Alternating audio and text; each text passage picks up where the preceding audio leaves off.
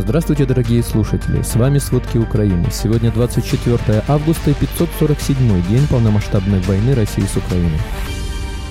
Самолет, на борту которого, вероятно, находился глава ЧВК «Вагнер» Евгений Пригожин, мог сбить зенитно-ракетный комплекс россиян. Украинский десант высадился в Крыму. Абхазия назвала ложью заявление Медведева о желании войти в состав России. Россияне установили столетний рекорд по политической эмиграции. Обо всем подробней. Самолет, на борту которого, вероятно, находился глава ЧВК Вагнера Евгений Пригожин, мог сбить зенитно-ракетный комплекс россиян С-300. Такую информацию сообщил западный чиновник. Он отметил, что располагает данными по сбитию самолета российской зенитно-ракетной системой, однако не может подтвердить, был ли на борту Пригожин. Версию об уничтожении самолета ПВО озвучили ранее и некоторые российские военкоры. Издание «Верстка» пишет, что самолет разбился в 50 километрах от места расположения систем ПВО 42-го зенитно-ракетного полка ВС России. Также сообщается, что неподалеку находится авиабаза Хатилова. Кроме этого, россияне утверждают, что перед автокатастрофой было слышно несколько громких взрывов. Напомним, 23 августа в Тверской области разбился самолет Евгения Пригожина. Позже государственные СМИ России подтвердили гибель главаря ЧВК «Вагнер». Украинские войска наступают и закрепляются в направлении Новоданиловки, Новопрокоповки Запорожской области и южнее города Бахмут Донецкой области. Об этом сообщает Генштаб Facebook. На Бахмутском направлении силы обороны Украины продолжают вести наступательные действия к югу от города Бахмут, закрепляются на достигнутых рубежах. По словам спикера Генерального штаба ВСУ Андрея Ковалева, Россия вела безуспешные наступательные действия в районах Авдеевки, Маринки и Новомихайловки Донецкой области.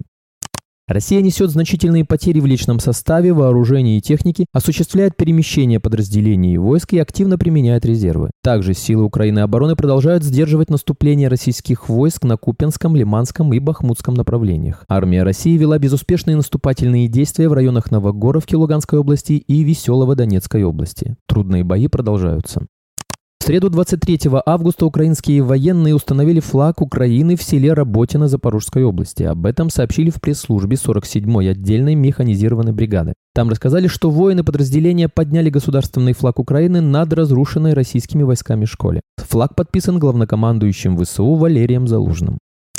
Сегодня, 24 августа, утром на мысе Тарханкут во временно оккупированном Крыму произошло сражение с участием плавсредств и авиации. Украинские бойцы совершили высадку на территорию полуострова. Об этом сообщает представитель ГУР Андрей Юсов. По его словам, в рамках спецоперации произошла высадка личного состава на территории полуострова. В издании «Крым Реалии» утверждается, что с 5 часов утра возле населенного пункта Маяк на мысе Тарханкут были слышны взрывы. Российский телеграм-канал «База» сообщает, что ночью те, кто остановился в Кепинге Оленевка, в Черноморском районе услышали два громких выстрела, словно из гранатомета. Сегодня с самого утра во временно оккупированном Крыму российские силовики проводят обыски у крымских татар. Об этом сообщил глава Меджлиса крымско-татарского народа Рифат Чубарев в Телеграм. По его словам, обыски проводятся в Бахчисарае и Бахчисарайском районе. Он считает, что такие действия россиян являются местью крымским татарам за третий саммит Крымской платформы и страхом перед неизбежным освобождением Крыма.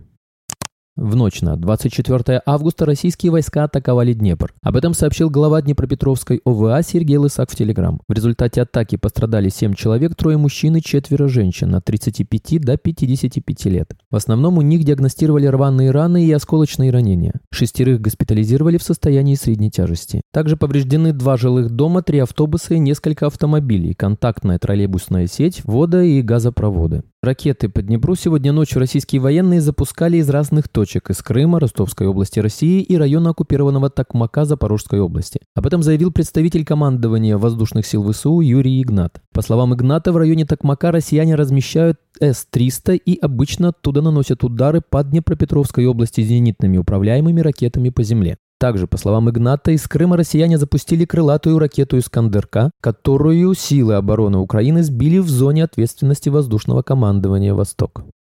В Российской Федерации в ночь на 24 августа над Калужской и Брянской областями якобы были уничтожены три беспилотника. Об этом сообщили в Минобороны России. Российское ведомство утверждает, что этой ночью 24 августа украинские войска пытались атаковать беспилотниками две области Российской Федерации. Согласно их словам, два БПЛА были уничтожены средствами ПВО на территории Брянской области, а еще один над территорией Калужской области. Напомним, 23 августа под атаку якобы украинского БПЛА попало село в Белгородской области. Кроме этого, в ночь на среду 23 августа неизвестные дроны атаковали Москву. Тем временем британские разведчики отмечают, что последние атаки дронов на аэродром аэродромы в Российской Федерации подняли вопрос о способности Москвы защитить стратегические объекты в глубине страны.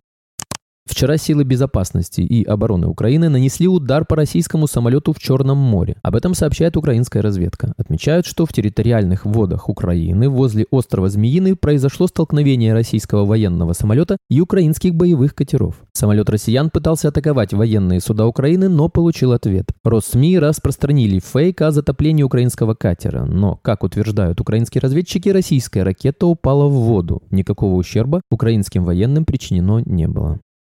Недавно в результате длительной спецоперации Главного управления разведки в Украину удалось выманить вертолет Ми-8 Вооруженных сил Российской Федерации. Об этом сначала сообщили высокопоставленные источники украинской правды в спецслужбах. Это была спецоперация украинской разведки, которая длилась более шести месяцев. Борт Ми-8 совершал рейс между двумя авиабазами и перевозил детали к истребителям Су-27, Су-30СМ. Вместе с пилотом в вертолете находились еще двое членов экипажа, которые не знали, куда на самом деле летят. Разведчикам удалось выманить вертолет россиян, который впоследствии приземлился в Харьковской области. В результате спецоперации двое членов экипажа были ликвидированы. Пилот и его семья находятся в Украине, семью заранее вывезли из России. Вертолет по данным УП уже в Киеве. Впоследствии эту информацию подтвердил представитель ГУР Андрей Юсов. Он заявил, что экипаж вертолета после приземления сдался в плен украинским военным. Все детали разведка обещает предоставить позже. В свою очередь россияне пишут, что причиной прилета стали навигационные ошибки.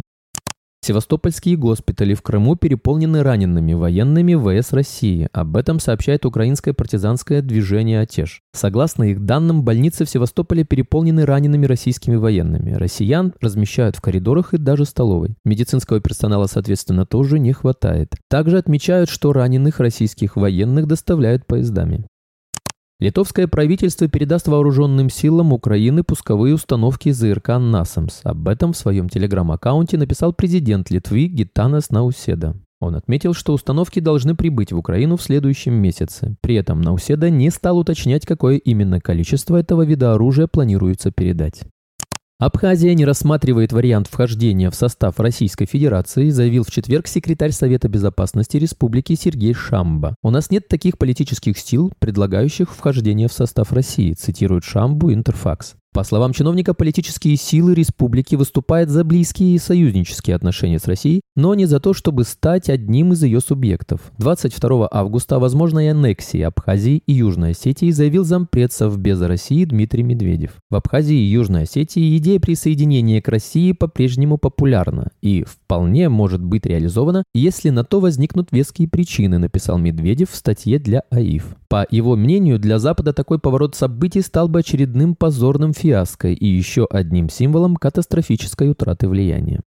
Украина 24 августа принимает поздравления с Днем независимости от мировых лидеров. Свои пожелания уже озвучили глава Европарламента Роберто Мецола, высокий представитель ЕС Жозеп Барель, глава Еврокомиссии Урсула фон дер Ляйн, госсекретарь США Энтони Блинкен. Политики опубликовали поздравления Украине в Твиттер. Утром 24 августа президент Украины Владимир Зеленский поздравил украинцев с Днем независимости, назвав его праздником свободных, сильных и достойных людей.